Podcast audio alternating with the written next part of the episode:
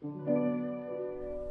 家好，这里是全球旅行文化知识内容平台三毛游的每日一宝栏目，每天学点历史，从此开始。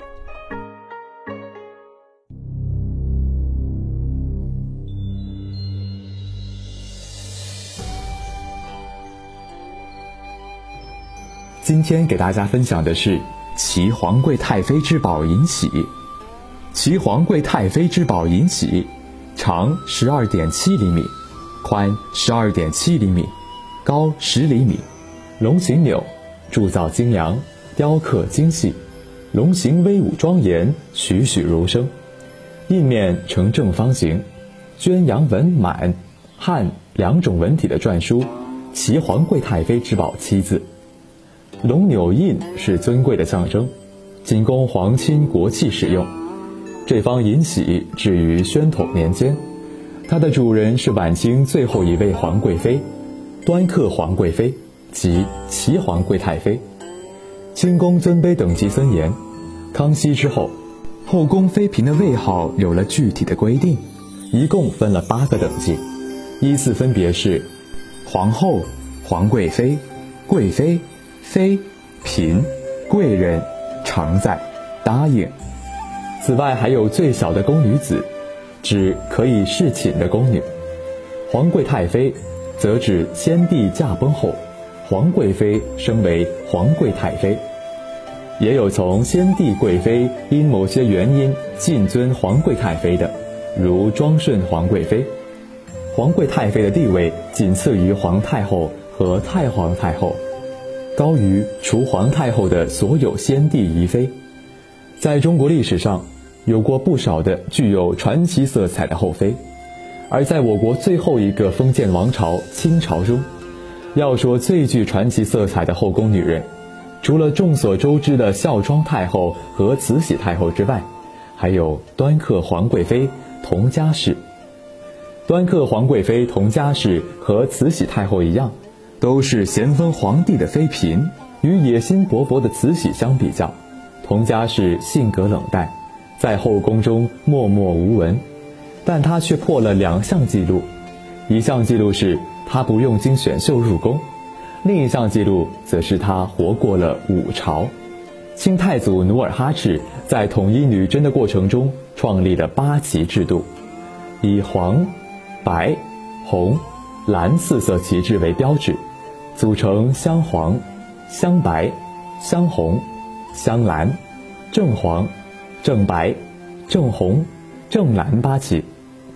八旗包括满洲八旗、蒙古八旗和汉军八旗，共二十四旗。清初，由于政权建立不久，为了稳定国家，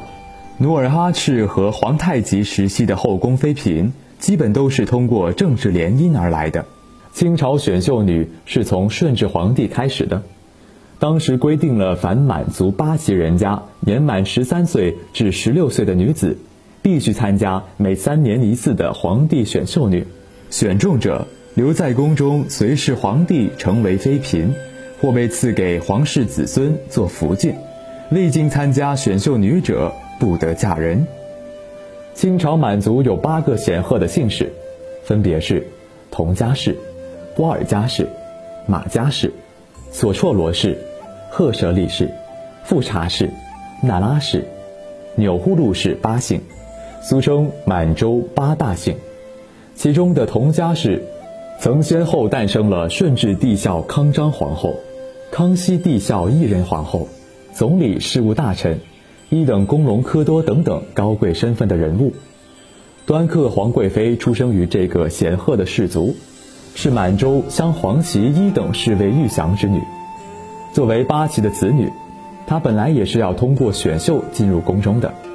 但因为家族地位高，所以她在没有进行选秀的情况下，直接进入皇宫侍奉咸丰皇帝，成为了清朝中唯一一个不通过选秀而由母家接入皇宫当妃子的女人。端克皇贵妃是在咸丰八年纳入宫中。被册封为齐嫔，居承乾宫，时年十五岁。咸丰十一年，晋封为齐妃，居寿东宫，时年十八岁。同治十三年，慈安、慈禧两宫皇太后，尊封其为齐贵妃，时年三十一岁。光绪三十四年，宣统帝尊封为齐皇贵太妃，时年六十五岁。宣统二年，齐皇贵太妃逝世，享年六十七岁，谥号为端恪皇贵妃。宣统三年，葬入地宫定陵妃园寝。之所以说这位端恪皇贵妃是晚清中极具传奇色彩的女人，那是因为她不仅是咸丰皇帝所有后妃中活得最久的女人，而且是清朝唯一一个经历过五朝的皇贵妃，还是定陵妃园寝最后一个入藏的妃嫔，这在中国历史上实属罕见。在端恪皇贵妃去世后九十四天，大清王朝就终结了。这方齐皇贵太妃之宝银玺，系清宣统皇帝为皇祖重置御册、改捐御宝时所制的银印。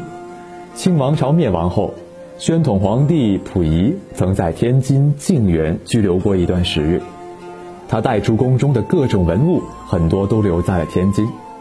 其中就包括这方齐皇贵太妃之宝银玺。此印是天津博物馆收藏的唯一一方清朝后妃用印。从印纹和钮制看，这枚太妃印反映了清王朝的后妃用印制度，具有很高的历史价值，是研究清朝历史的重要物证。想要鉴赏国宝高清大图，欢迎下载三毛游 App，更多宝贝等着您。